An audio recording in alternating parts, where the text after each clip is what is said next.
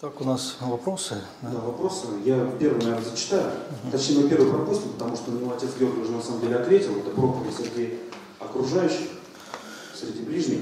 И ну, ну, может быть, я отвечу, да, да, пару слов скажу. Конечно, во-первых, молитва за наших э, близких.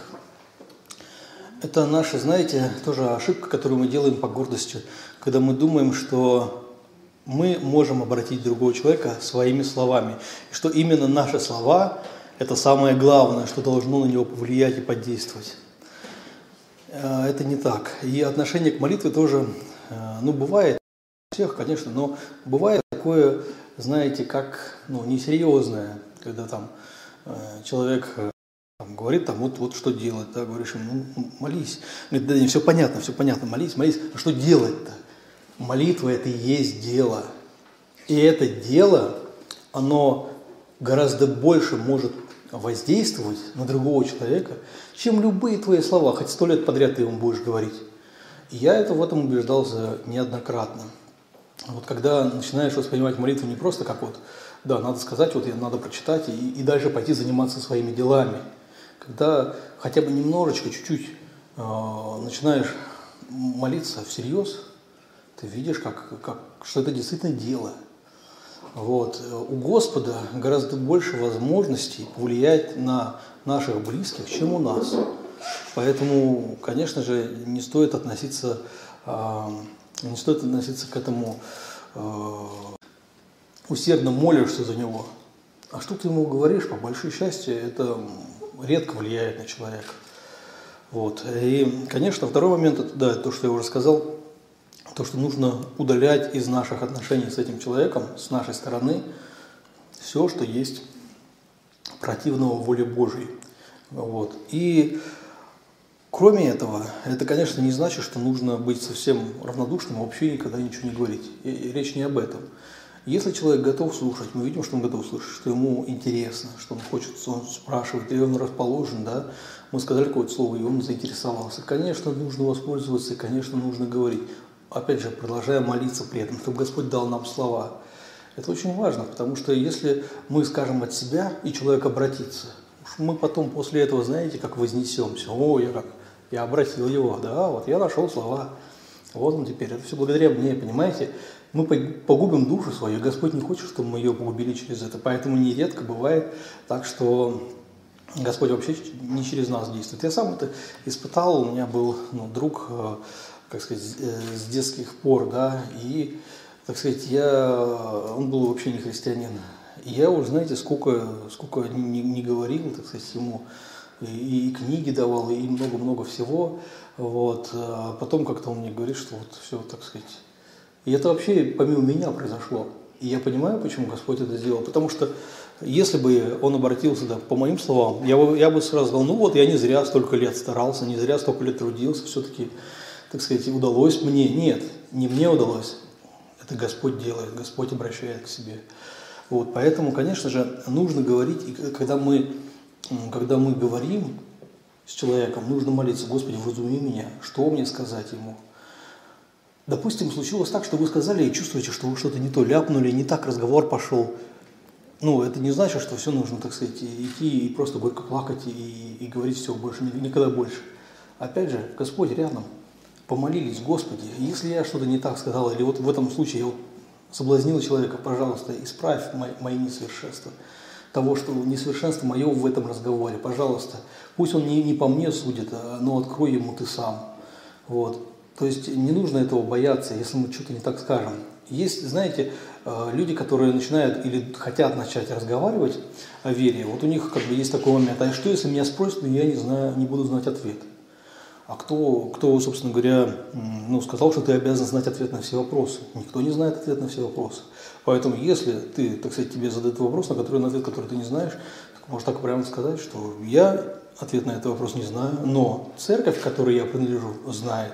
И если вас этот вопрос действительно серьезно интересует, то я пойду и узнаю в церкви ответ на ваш вопрос. Это совершенно нормально. Никто из нас не всеведущий, поэтому и не нужно изображать из себя всеведущего. Если я не знаю ответ на какой-то вопрос, так прямо просто скажу, что не знаю, ничего там такого нет. Вот и второй момент, да, если я вдруг что-то скажу не так. Все мы люди, все мы ошибаемся. Конечно, мы можем сказать что-то не так, но это не значит, что все, мы запороли там для человека путь к спасению. Господь заботится о его пути к спасению. Поэтому все-таки, а, если мы сказали что-то не так, это для нас повод задуматься и в будущем исправиться. Да, конечно, конечно, не нужно к этому относиться совсем легкомысленно тоже. Ну и убиваться из-за этого тоже не стоит. И тем более думать, что человек там погибнет из-за того, что мы ему забыли что-то сказать или сказали что-то не, не, не, не совсем удачное. Вот. Э, самое главное, когда мы молимся, когда мы разговариваем, и потом человек обращается, то это ну, тоже нас сохраняет от гордыни. Что это не я это самое сказал, а это вот Господь дал мне, ради этого человека дал мне слово, а не ради меня, а не ради того, что я такой хороший. Вот бывает тоже а мне одна женщина рассказывала, что вот она, э, у нее отец был не христианин, она очень долго его пыталась убеждать и спорила с ним, а потом он оказался при смерти, и вот она решила еще последний раз пойти и поговорить, и вдруг все, все его противление, которое было годами до этого, все оно абсолютно абсолютно исчезло, и он принял Христа с радостью, и даже сказал, я что ж ты мне раньше этого не говорила? Она тоже изумилась, как не говорила, говорила, сколько раз мы говорили, а все-таки было сказано не так, понимаете? Когда Господь дает, э, Господь действует, тогда все по-другому бывает. Поэтому, конечно же, еще один момент, э, мы люди нетерпеливые, и мы ждем быстрого результата. Мы э, сами мы при этом, допустим, можем, могли потратить несколько десятилетий, чтобы прийти к вере, но от наших близких мы верим, что мы, мы, мы ожидаем, что они после первого нашего разговора должны побежать в церковь. Хотя сами это мы к этому шли очень долго. Вот, на самом деле нужно запастись терпением и понимать, что у каждого человека есть свой э, срок созревания для серьезных вопросов. И это, люди разные. Господь нас создал разными для того, чтобы мы могли любить друг друга исполнять, так сказать, друг друга да, тем, что один имеет, другой не имеет. Вот. А, и именно потому, что Господь нас создал разными, кто-то приходит к вере там в 18 лет, а кто-то в 80 лет. Это не значит, что один лучше, другой хуже. Просто у каждого свой путь. Вот. Так что об этом тоже нужно помнить. И нужно запастись терпением. Если тем более речь идет о, о человеке, который уже, ну, скажем так, взрослый.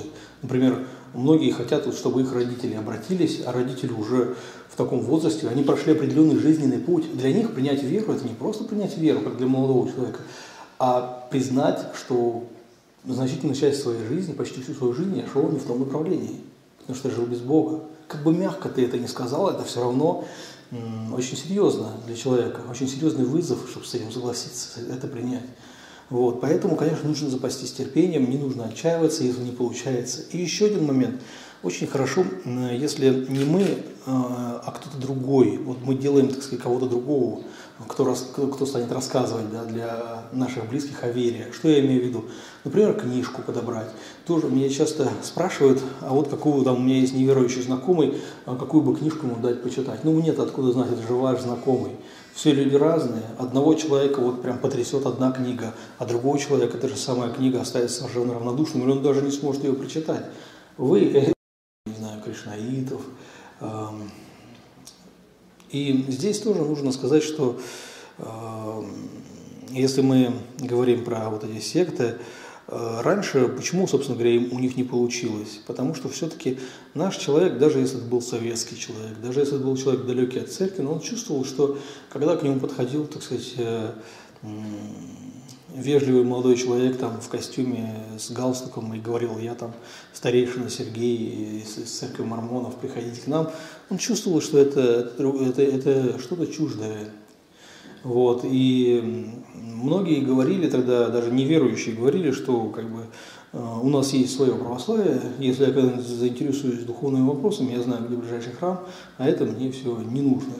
Вот. А в случае как бы чувствовалось, что это что-то чужое, чужеродное. И даже это внешне было, когда там приходят к тебе кришнаиты там в этих оранжевых одеяниях с бритыми головами, да, ты сразу понимаешь, да, и мало кому приходило в голову, ой, я хочу стать таким же, как этот парень, вот, э, так сказать, все оставить и, и пойти где-то жить там вот вместе с другими такими же э, с обритыми головой и этой самой, а, все-таки мало это не являлось каким-то, знаете, массовым соблазном. А в случае с неуязычниками там происходит другое, что неуязычники, по сути, те же самые, это новые религиозные движения, созданные людьми. А, но они рядятся в некую древность фольклорную. Вот там он приходит с бородой, какая-нибудь тесемочка здесь повязанная, вот какие-то расшитая рубашка. И вот он говорит, что да нет, на самом деле я, сказать, тебе говорю веру предков твоих. Ты что, не хочешь изучить веру своих предков? Вот, и это перед этим а, как бы, многие люди оказались беззащитны, потому что для того, чтобы... Это на самом деле, понимаете, все одна большая ложь. Я это сейчас говорю коротко, но если кому интересно, у меня есть моя книга на эту тему, так сказать, в чем а, православие или неязычество, где правда. Есть, э, э, если у кого есть там смартфоны, можете поискать а, апологетика, двоеточие, неоязычество, вот это приложение бесплатное, там все это разбирается подробно. Вот. Но сейчас просто я коротко говорю, потому что у нас э, все-таки не эта тема нашей встречи. И, конечно, для обычного человека нужна подготовка, чтобы увидеть, что это ложь. А у многих нет такой подготовки, поэтому я считаю, я считаю что сейчас это э, неоязычество – это более э, актуальный вызов, чем э, какие-то вот такие классические секты 90-х годов. А, отец Георгий, у вас еще есть вопрос задал? Добрый вечер. Меня зовут Анна. Я вот с таким вопросом. Вы общались с очень многими людьми, вы помогали им прийти к вере, к Богу, и вы были неким учителем. А вот вопрос у меня о детях, о воспитании современных детей.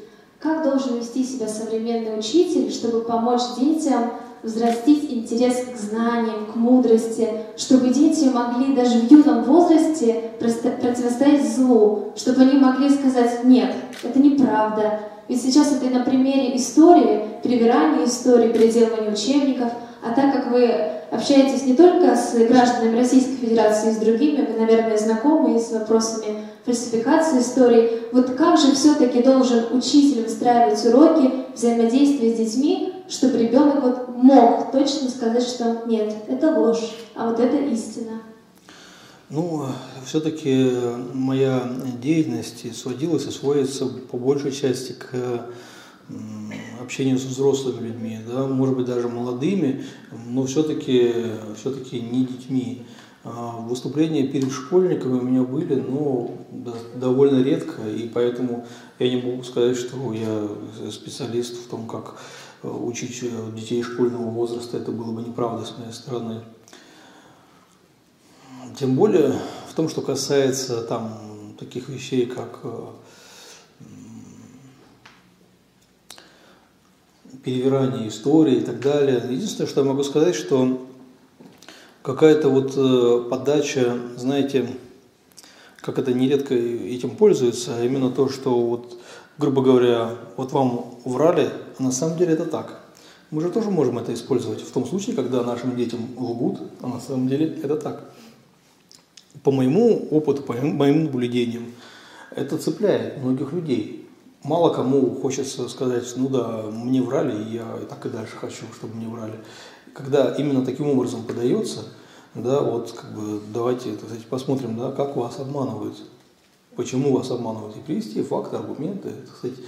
Многих это цепляет, хотя, конечно, я все-таки ориентируюсь на, на людей ну, старше школьного возраста. Но думаю, и школьников это цепляет. Меня, по крайней мере, в школьном возрасте, так сказать, это равнодушным не оставляло.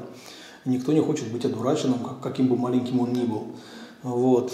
Эм, как заинтересовать, знания и так далее, это большая тема, и я думаю, что, э, наверное, лучше это все-таки человека, который больше в этом разбирается, спросить, потому что сейчас все изменилось, особенно эти смартфоны, которые есть у детей. Э, дети получают э, огромное количество знаний через то, что они в этих смартфонах, но эти знания им не нужны. Знания, как пройти очередную игру, понимаете, оно ему особо не надо, но оно занимает огромную часть его мозга, его, так сказать, его мира, да, и это большая проблема, и я, мне самому интересно было бы узнать ее решение, я читал разные материалы, и, честно говоря, прям совсем готового решения я особо э, не нашел. Вот, поэтому э, здесь лучше спросить кого-то более э, следующего в этой теме, чем я. И отец Георгий еще попросили меня задать вопрос. А какая сейчас ситуация по прихожанам, посетителям храмов за рубежом, местными, местным населением, туристами из России и туристами из других стран. Статистика, вектор развития, планы на будущее. Ну, понимаете, это очень, так сказать, не, не, скажем, не, не конкретный вопрос.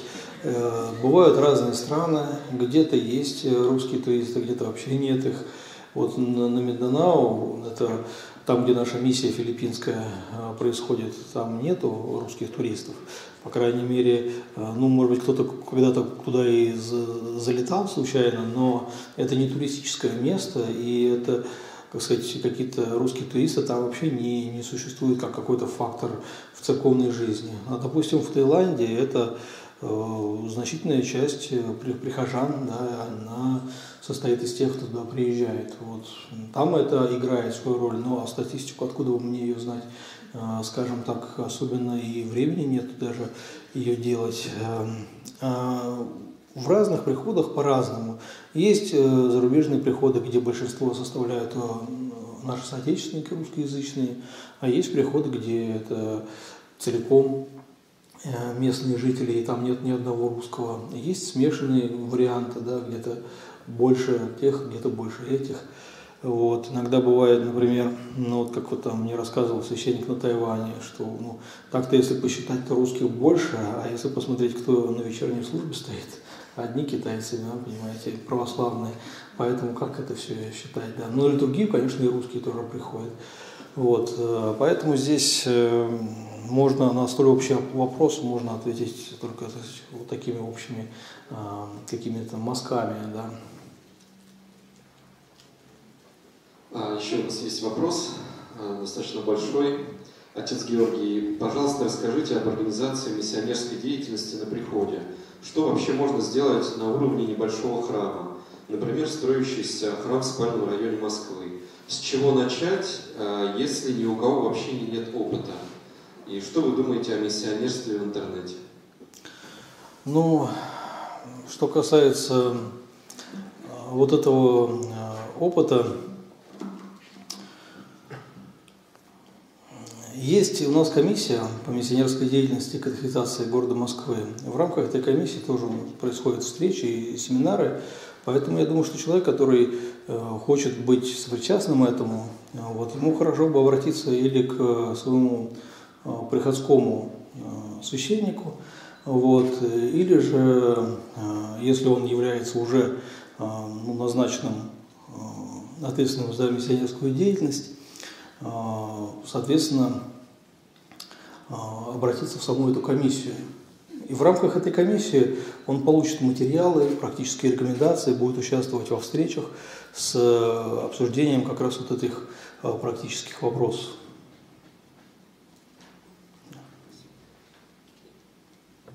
нас есть один вопрос. Ваше преподобие, а, объясните, пожалуйста, что такое у нас происходит в церкви? Полигамия уже разрешена. Почему, вот, спрашивает меня знакомые, даже язычники над нами смеются. Такие случаи, как, допустим, вопиющий э, Максим Галкин и Алла Пугачева – Э, что э, для Аллы Пугачевой э, написали новый Евангелие специально для нее. Почему у нее два живых мужа одновременно? Филипп, которого венчали Иерусалиме, с Аллой Борисовной. Это было законно. И вдруг мы узнаем, что в Московской области произнесли чин венчания над Пугачевой и Галкиным. Объясните, как это надо понимать, даже язычники над нами смеются, не является это пример антимиссии. Ну вот э, человек, который задал этот вопрос, он представитель раскольнической организации, которая распространяет э, лжеучение э, весьма, на мой взгляд, не менее соблазнительное, чем озвученные примеры. И человек, от которого вы пришли сюда, недавно, насколько вам хорошо известно, да, он начал учить о том, что могут быть православные наложницы. Он стал говорить, что православная женщина может стать наложницей. Вот, и, собственно говоря, это его лжеучение я уже разбирал, однако же эти люди находят себе слушателей. И вот этот ваш друг как раз-таки недавно записал новое видео, в котором он представил людей, которые уже стали жертвами его пропаганды. То есть православная женщина, которая раньше, насколько я слышал, хранила девство и вступила вот в это самое наложничество, вот фактически в блудодеяние.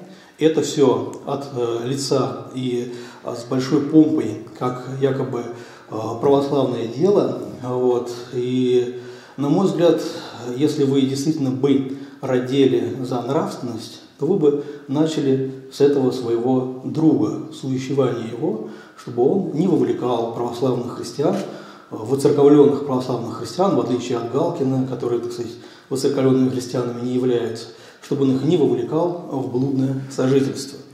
Вот, поэтому я бы вам рекомендовал побольше на это обратить внимание, на то, что вы делаете, ваша группа, когда вы там распространяете клевету и на патриарха, и на всех архиереев, и, так сказать, заявляете, что вы там его, что он больше не действует как патриарх, я, я же все это помню. Ваши все эти заявления, я их разбирал. Вот, поэтому я думаю, что здесь все-таки э, в рамках нашей встречи э, какие-то такие вот э, всплески соответствующей раскольнической пропаганды и лжеучений не должны иметь места. В том, что касается там полигамии, полигамии у нас нету, э, полигамия для православных христиан запрещена. Однако у этих людей, э, представителем которых является вот э, данный человек, у них есть свои собственные идеи, свои собственные сказать, представления и лжеучения, которые они распространяют. И для того, чтобы смущать других православных христиан и вербовать в свои ряды э, их, э, они как раз вот эти вещи используют. Как будто вот вы прям сидите и спать не можете. А что же там с Галкиным, что же там с Пугачевой? Просто вот, ну, понимаете, как сказать, кашу начинаете есть, ложка в рот не лезет, все же как там они это самое. Это для вас просто Э, способ для того, чтобы ввести, внести смущение в душе православных, для того, чтобы использовать это как ключик, чтобы потом э, протиснуть свои собственные идеи, которые заканчиваются в итоге вступлением воцерковленных людей в блудное сожительство под названием православное наложничество. Вы не ответили на вопрос.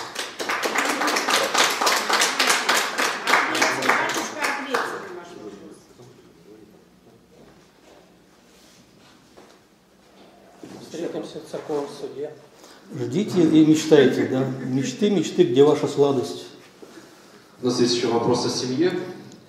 А, что означают слова святого апостола Павла? Жена связана законом, доколе муж, доколе жив муж ее.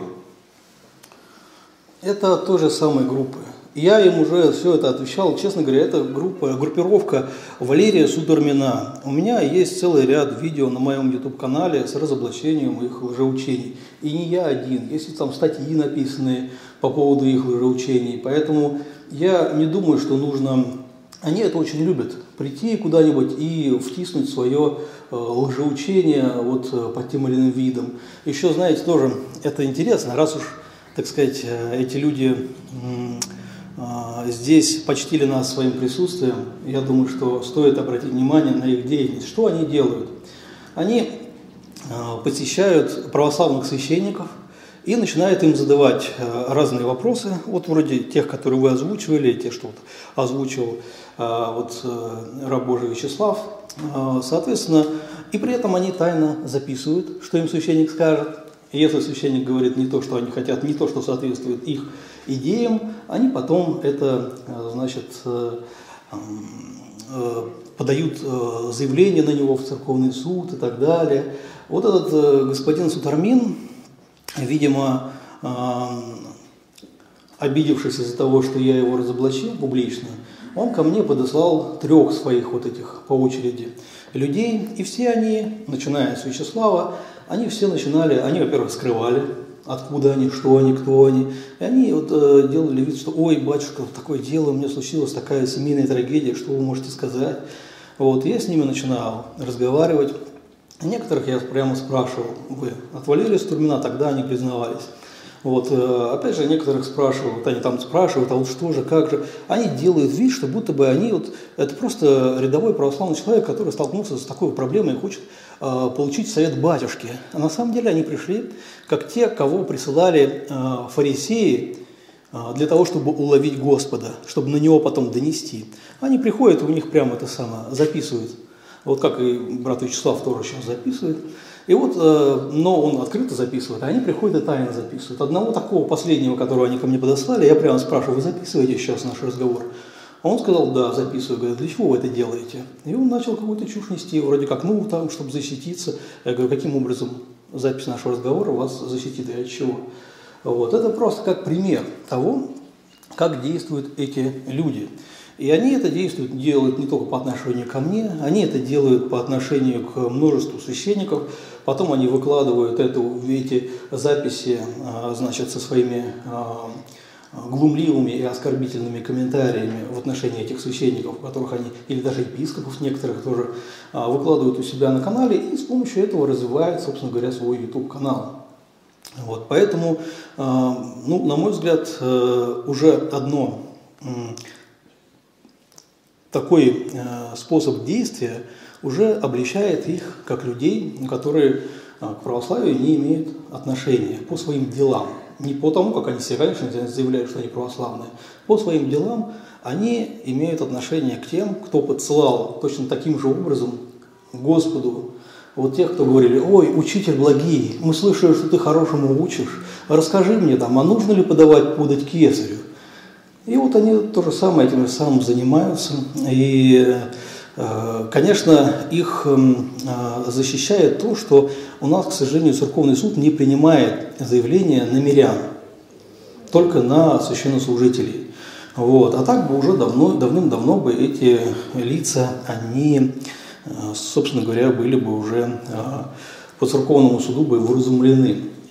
Вот. Ну, а что касается, они, понимаете, то, то что вот Э, тоже Вячеслав сказал, встретимся в церковном суде, они любят, это называется кверулянство, когда человек постоянно пишет на кого-то и требует, так сказать, чтобы с ним разобрались. Вот это как раз таки их э, основная отличительная черта, это кверулянство, они постоянно пишут э, эти заявления в церковный суд, в том числе начиная с патриарха.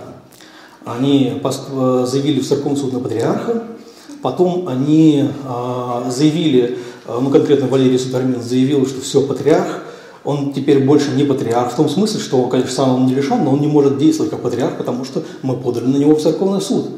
Вот. И это было забавно, когда они после этого подали на меня в церковный суд. Вот. И мне это, конечно, э, было забавно именно потому, что они же это подали патриарху. Но если вы считаете, что патриарх не может действовать как патриарх, как вы можете к нему обращаться за судебной властью в отношении меня? Вы сначала должны разобраться, чтобы, так сказать, патриарха осудили, а потом, если его оправдают, по вашей логике, он уже может разбирать другие дела. Но это, конечно, просто, понимаете, э, показатель э, того, вот в каком э, жалком, духовно жалком состоянии может оказаться православный христианин, когда он перестает учиться от православной церкви, перестает воспринимать себя как ученика, и начинает себя воспринимать как учителя и, собственно говоря, вот дальше и дальше прогрессирует в плане этой своей э, прелести. Вот. Ну, я думаю, что достаточно внимания этой теме, и, в принципе, другие люди, задавшие вопросы, имеют право, э, чтобы их вопросы были обсуждены. Спасибо. А еще у вас вопрос об исповеди, таинственном Да, я думаю, можно попросить его. Если чувствуешь тягу встречаться с Христом, причащаться каждое воскресенье, но исповедь дается с трудом, так как видишь только верхний слой. Не домолился, не допостился, осудил, и будто а, это будет с тобой вечно, и ненавидишь эти грешки, и устал уже твердить о них. А исповедь становится машинальной, это расстраивает. Как тогда быть? Может лучше исповеди иногда и Э, может лучше без исповеди иногда, или как себя обличить и бороться с грехами? Ну, э, что касается вот этого вопроса. Вопрос действительно для многих актуальный. Важно понимать, что нам нужно докапываться до корня, из которого проистекают наши грехи. И этот корень вырывать. Как некоторые вот сравнивали видимые грехи с листьями сорняка. Если кто занимался прополкой когда-нибудь, то, соответственно, он мог э, заметить, что если с сорняка срываешь листья, а корень остается, листья вырастают снова, то же самое с нами. Нужно докапываться до корня. Однако же, здесь очень важно понимать, что мы сами не можем э, замечать э, своих грехов. Ну, какие-то мы замечаем, но многие мы, не видим. Как кто-то сказал, что грех прячется в своей тени. Вот, поэтому мы видим проявления, но часто не видим причины, не можем даже просто понять, откуда это все вырастает. Поэтому мы нуждаемся в духовном отце, в духовном руководителе, в том, кто именно вот через молитву, как начинается исповедь, священник молится перед исповедью, да, и именно через как бы вот обоюдную молитву мы идем, молимся, когда идем на исповедь, да, священник молится, вот, и мы доверяем священнику ради Господа. И если нам удается найти хорошего э, духовного руководителя, он нам помогает увидеть, откуда в нас есть это, докопаться до корня и избавиться от него. Вот, так что, конечно, а, важно это, ну, это первое, что нужно, на что нужно обратить внимание.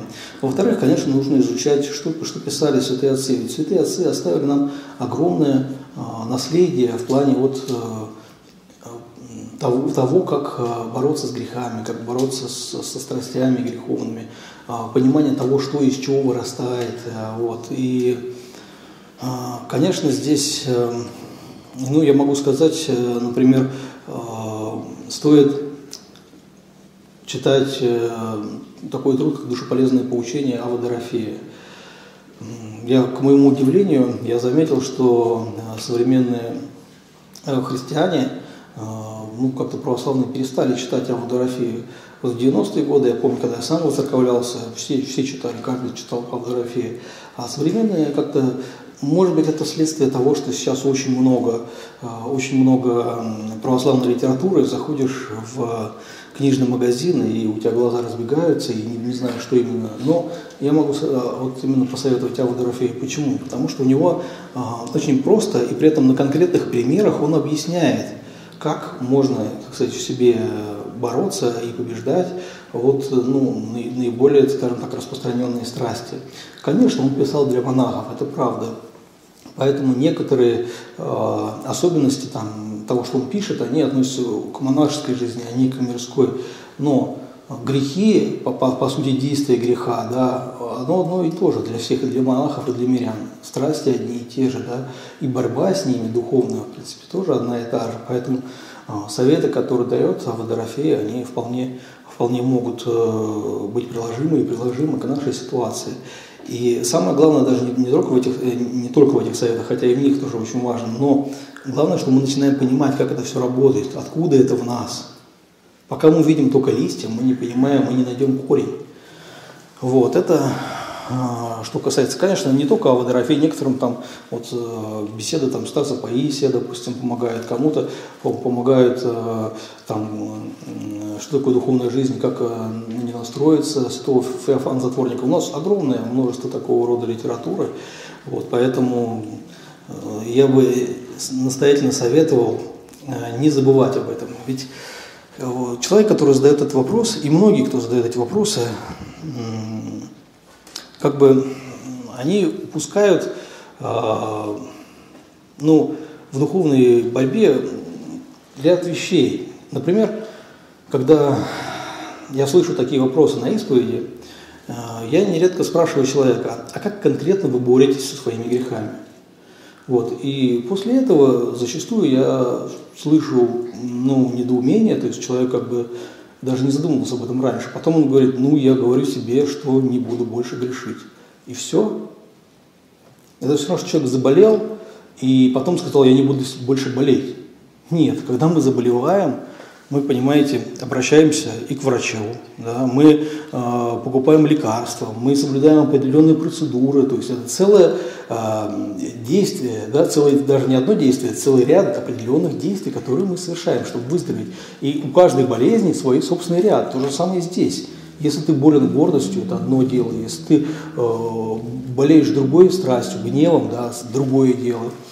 Главное, это же тебе не нужно придумывать самому, все это есть, просто бери и тоже начинай как-то работать с этим систематично. Если мы не, не, не, не будем систематично работать, да, мы даже комнату не сможем убрать, свою собственную, если мы не подойдем к этому как-то именно упорядоченно. Как мы собственную душу можем убрать, вычистить, да? То есть э, относиться, мне кажется, очень важно к этому именно всерьез. Вот у меня есть ряд проблем, надо вычленить головную проблему, какая больше всего меня сейчас страсть борет. И по ней работать. Понятно, что от остальных страстей тоже нужно стараться воздерживаться, остальных грехов, простите, стараться воздерживаться, но важно сконцентрироваться. Это не я говорю, святые отцы советуют выбрать одну, с которой мы начинаем, и ее долбить. Как именно? Не то, что я говорю, ну все, вот это последний раз был. Нет.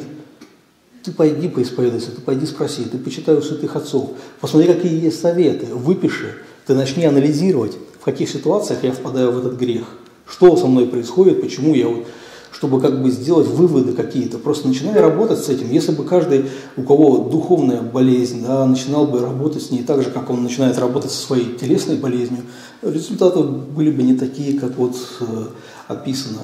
А когда мы просто течем по течению, да, плывем по течению, и просто как бы случился грех, ну вот опять, ну да, вот и все, и ничего не делаем, конечно, мы не сможем с этим справиться. Спасибо. Еще вопросы вы хотите задать Дионису?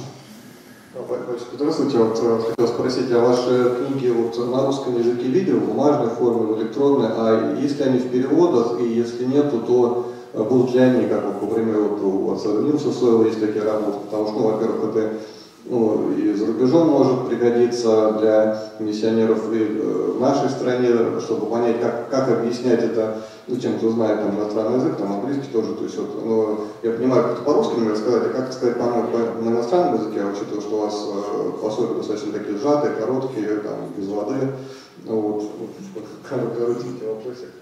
Ну, э, да, есть переводы, там, не всех, конечно, книг или статей, но некоторых есть переводы там на английский, на сербский, на некоторые другие языки.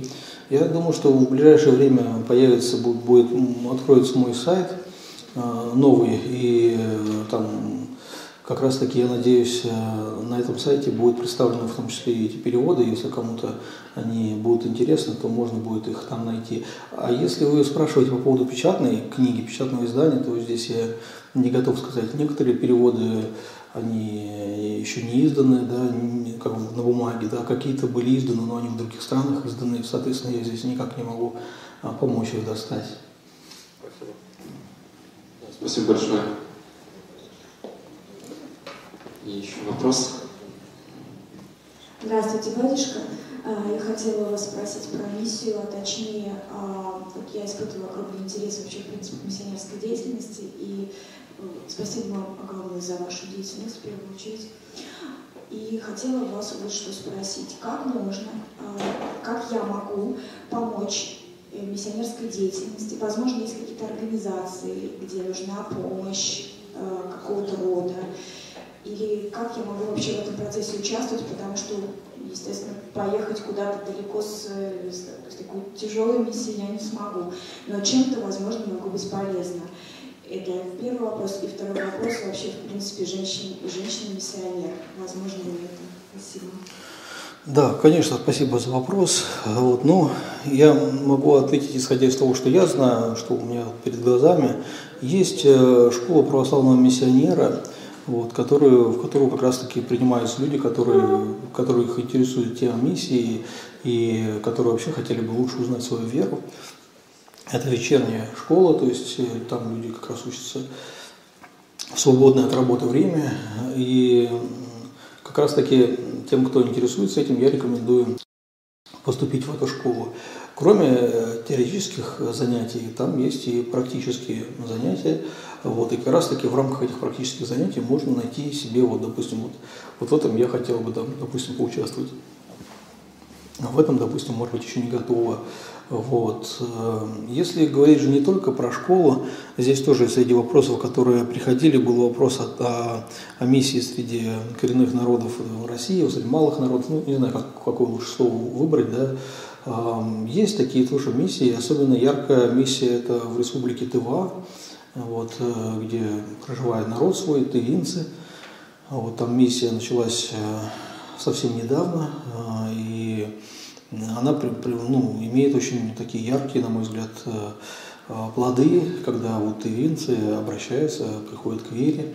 И многие миссионеры, допустим, кто хотел как бы для себя попробовать ощутить вот себя на миссии, они э, обращались туда, вот, в миссионерский отдел Кызыльской епархии, э, и, допустим, в отпуск они вот туда ехали и как-то пробовали себя. И там такой щадящий режим, то есть для новичков, то есть они не, не, не то, что их, так сказать, как выбросили, давай попытайся плавать сам, нет, а под руководством опытного наставника уже, собственно говоря, можно себя попробовать. Это тоже, на мой взгляд, такой э, вариант, который можно иметь в виду. Ну, а женщины на миссии-то они, конечно, были еще с апостольских времен, как известно, и позднее тоже, там Святая Нина и другие а, менее или более известные святые. Конечно же, это то, что доступно для, для каждого. Спасибо. Спасибо большое. Еще у нас есть вопрос. А, что вы можете сказать об Авдеенко? Возможно, о его толковании псалмов или книги «Бытия»? Я не, не знаком с его толкованием, поэтому я не могу комментировать. А, я сам, если у меня возникают вопросы по комментариям на Священное Писание, я а, вот с юности своей церковной я привык обращаться к толкованию святых отцов. Это не значит, что я объявляю, что все остальные толкования плохие. Я просто объясняю, почему у меня не было даже а, мысли, а давай Авдеенко. Я знаю, что он есть, и некоторые люди хвалили, мои знакомые, они хвалили его, говорили, что им помогло. Ну, слава Богу, но я сам никогда его не слышал, поэтому не могу ничего сказать. Спасибо. И вопрос о вере и иноверцах. Как правильно себя вести, работая в иностранной компании или живя за рубежом, чтобы не потерять веру и не настроить против себя иноверцев или атеистов? Ну, а почему вы их должны настраивать ну, против? Не совсем понятно. А, прежде всего, если вы работаете в коллективе, в котором в любом коллективе есть там иноверцы или нет иноверцев, нужно стараться быть э, хорошим работником, хорошим коллегой, хорошим другом, Обычно такие люди не настраивают против себя. Конечно, разные бывают ситуации. Бывает, что кто-то там позавидовал, да, и праведнику, и начал его ненавидеть. Ну, всякое в жизни бывает, но обычно все-таки человек, который является, так сказать, хорошим коллегом, коллегой, хорошим другом, к нему, в общем-то, люди хорошо относятся. Вот. Если речь идет о том, что там скрывать ли, что ты христианин, я считаю, что скрывать, что ты христианин, не нужно. Как некоторые там боятся, допустим, вот как я буду там молиться перед едой, когда у меня там есть эти самые, э, так сказать, как коллеги неверующие. Ну, я считаю, что все-таки здесь это, это не повод для, для того, чтобы скрывать, что ты христианин. Это ненормально, неправильно. Ну, вот, допустим, ты перекрестился перед едой, и что тебя выгонят с работы из-за этого, что ли? Что, что, что будет? А? Ну, если выгонят, ну, слава Богу, значит, ты пострадаешь за Христа. Это хорошо. Для христианина с духовной точки зрения хорошо. Но я не могу вспомнить ни одного случая, чтобы кто-то вот там перекрестился перед ему, на него стали тыкать пальцем, а, ха-ха-ха, верующий, смотрите на него, давайте изгоним его из нашей среды. Я о таком не слышал никогда. А у людей есть такие страхи. Но эти страхи для христианина, ну это что-то странное. Это не значит, что мы должны, вот мы, допустим, оказались в коллективе, где работают там неверующие, наверцы и так далее, и мы должны каждому там прийти, так сказать, и сказать, так, вот тебе брошюра, прочитай к завтрашнему дню. В следующий день приходим и скажем, ну что, прочитал? Ну и как, когда креститься будем? Нет такого, ну, нет такой задачи. Главная, первая наша задача – это именно вести себя достойно, как христианин. Не скрывать, что ты христианин, но и не э, навязываться тем, кто не хочет тебя слушать. Бывает так, что на работе коллега сам тебя спросит, там, допустим, не знаю, что праздник, Рождество, да, что такое Рождество, там, что у вас вообще происходит на Рождество. Могут обычные, обычные дела, могут задать вопрос, просто рассказать. Если ты не знаешь что-то, опять же, можно тоже принести книжку, дать почитать, это нормально. Если никто тебя не спрашивает, ну и, и так сказать, нормально, а, просто старайся быть хорошим коллегой, надежным товарищем, и это уже будет э, со, с твоей стороны свидетельство, как Господь говорит, так да светит свет ваш пред людьми, дабы люди, видя ваши добрые дела, прославляли Отца вашего Небесного. Поэтому вот, э, мне кажется, если э, придерживаться этих евангельских слов, то не будет каких-то вот вещей, про которые беспокоится человек, который задал вопрос. Еще вопрос о воспитании детей. Можно и нужно ли маме, если она воспитывает детей одна, воспитывать сыновей ремнем за хамство, воровство? И может ли это делать отчим? Если ребенку уже 9 лет, он с телесным наказанием не знаком. А можно ли воспитать непослушного, сложного ребенка только любовью? Не станет ли он маменькиным сынком при таком воспитании? Ну, это из тех вопросов, которые, мне кажется, лучше всего обсудить с духовником. Вот, это, видимо, вопрос, касающийся конкретной семьи, с конкретной ситуацией. И я думаю, что человеку абсолютно незнакомому с этой семьей, с этой ситуацией, вряд ли это а, корректно было бы какие-то давать конкретные советы. В общем и целом, конечно же, можно сказать, на, на мой взгляд, я могу сказать мое мнение, что опасно, если в детях есть ну, вот две черты – лень и наглость. Эти черты, если их оставить в ребенке, и он вырастет э, с этими двумя чертами, лень и наглость, они очень, очень э, сделают его жизнь несчастной. Потому что такие, такие, таких людей никто не любит, и таким людям никто не рад, и такие люди, как бы, короче говоря, совсем не, не, не, не, те, кого мы хотели бы видеть, э, каким бы мы хотели видеть своих детей. Поэтому, мне кажется, с ленью и с наглостью нужно, конечно, помогать ребенку избавляться достаточно последовательно. Есть какие-то вещи, ну, ну например, вот, а, обучение. Да, некоторые вот очень близко к сердцу принимают, если ребенок плохо учится. Но просто есть люди разных способностей. Вот. Если ребенок плохо учится, потому что он ленится, это одна история. А если, людей, если ребенок плохо учится, потому что ему это трудно дается – это не повод для того, чтобы, так сказать, его там, не знаю, наказывать как-то или еще что-то. То есть надо как-то разбираться. Ну и, на мой взгляд, все-таки важно, чтобы э, не, не терялось. Э, конечно, наказания, они, они есть в процессе того, как человек, ребенок растет, но очень важно не терять а, отношения любви с ребенком и доверия чтобы это не, не потерялось. Вот, э, мне кажется, об этом нужно заботиться. Ну, а о каких-то конкретных ситуациях, конкретных семьях лучше советоваться все-таки со священником, который знает эту семью, знает эту ситуацию. Отец Георгий, у меня такой вопрос. Во-первых, спасибо вам огромное за э, то, что вы записали вот это видео о кочетковцах. А, мне, честно говоря, казалось, что это такая отмерзшая плесень, которую мы уже отмыли в нашей церкви. Но оказалось, что это не так. Оказалось, что Преображенское братство до сих пор не то, что существует, а развивается. И ну, вот многие спрашивают, вот в интернет нам поступают вопросы, хотят, чтобы вы рассказали, чем, чем наоборот, не полезно вот это братство, чем не, не полезна эта секта и чем она разрушительна.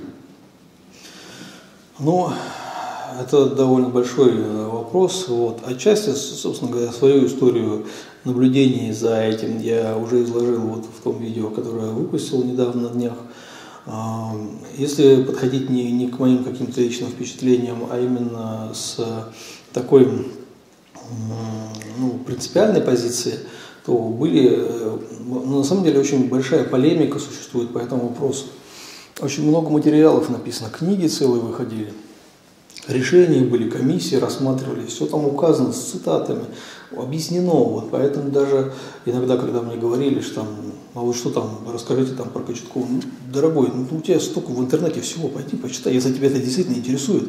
Когда меня что-то интересует, уж я, так сказать, иду, ищу и нахожу и, и читаю. Вот. И здесь э, просто бывают такие вопросы, по которым вот никто еще не высказался, или мало кто высказался, или очень трудно найти информацию. Но тема с Кочетковым – это совсем не тот случай. По нему очень много информации, э, как бы именно критической, которая объясняет. Есть рассказы тех, которые там были внутри, потом вышли, да, и, так сказать, с этой стороны есть э, освещение этого вопроса, да, поэтому здесь материалов довольно много, и я тем, кто к вам обращается, вот, могу порекомендовать просто, ну, если человеку не настолько это интересно, чтобы он все читал, можете начать читать и прочитать вот то э, решение там, комиссии 2000 года вот, по Кочеткову, которое было, э, там будет, вполне можно ориентировать, достаточно будет для того, чтобы человек понял, в чем проблема. Да, мне тоже кажется, что это самое правильное, на самом деле. Действительно, ознакомиться с решением, оно достаточно понятно написано, и там много станет понятно. Опять же, последний ролик, который вы выпустили на эту тему, вполне дает ответы на многие вопросы, чем это, собственно, не полезно. И у меня такой вопрос, но на самом деле нам нужно завершаться, такое э, заключение вопрос. А, по-моему, весной проходила в сети интернета такая, не знаю, история. А, хотел вас услышать подтверждение о том, что когда вы крестили младенца, по-моему, Сергия, что он прозрел, мальчик прозрел, да, вот во время крещения. Это действительно так, просто я на странице да. не видел, да, поэтому решил Да, да, да, это действительно. А для чего явлено вот вам это чудо? И как я понял, сегодня мы о молитве спрашивали, и мы немножко затронули тему формы. Вы же, если те слова, которые были написаны достоверно, да, то вы просто подумали, почему мальчик не прозрел? То есть это не то, что прям какая-то молитва жесткая такая, с какими-то конкретными словами, какой-то псалом. Нет, вы просто своими словами, по сути, обратились, да? Для чего было вам это явлено? И вот немножко форма молитвы. Ну, для чего мне было явлено, ну, я некоторые выводы это сделал об этом. Ну, наверное, это, это как бы все-таки личные такие моменты. Вот. Э, действительно, этот случай был, действительно, конечно, он очень э, поразило меня и алтарника, который при этом присутствовал. А, вот. И э, что касается, почему не по молитвам, разумеется, это не по моим молитвам произошло. Просто таинства, они, ну, Господь и через них может исцелять людей, может совершать чудеса. Я даже, знаете, вот могу э, сказать, если посмотрите, есть такая книга большая «Афонский потерик», там есть жизнеописание одного из святых мучеников. И вот э, там такой эпизод, он проходил мимо медресе, это было в Османской империи в 19 веке, проходил мимо медресе и видит, что один из учеников этого медресе, он э, калека, то есть у него ноги не ходят. Вот. И он подошел, сел к нему и говорит, а ты не хочешь исцелиться? Он говорит, конечно, хочу. Говорит, что мне нужно для этого сделать? Говорит, крестись, Господь исцелит тебя. Вот. Но этот э, коллега, ученик мудреца, он все-таки решил по-другому поступить и донес на этого христианина, и, соответственно, его повели уже как э, нарушителя закона, повели его э, на мученичество. А, а, ну вот, как мне запомнился этот момент, то, что он с таким дерзновением это сказал, конечно же, он не обманывал, его, его Господь уверил в этом, что если бы он послушался, он бы исцелился бы, крестившись. И такие примеры есть. И а, отец Даниил, если говорить, брать, брать ближе к нашему времени, тоже у него был такой пример, отец Даниил Сосоев, когда он крестил ребенка, очень тяжело больного, и он исцелился после этого. И даже там его а, родители этого ребенка, есть описание, если поискать в интернете, можно найти вот. Но тоже отец Даниил подчеркивал, что это, это не он совершил, там, по его молитвам, это именно Господь через, через таинство совершил. Вот. Господь иногда это делает. Почему именно иногда Он делает, а иногда не делает, конечно, мы не можем знать всех планов Господних, но вот действительно я вот оказался свидетелем такого события. Очень радостно, на самом деле, такое событие, явление. Хотел бы заключительное два слова нашей аудитории. Ну, благодарю вот всем, всех собравшихся вот, э, и также за ваше внимание и терпение. Ну, вот, прошу ваших молитв э, в, в тех э, делах, которые, которые возложены на меня, как на священника. Мне очень нужна ваша молитвенная помощь. Спасибо большое.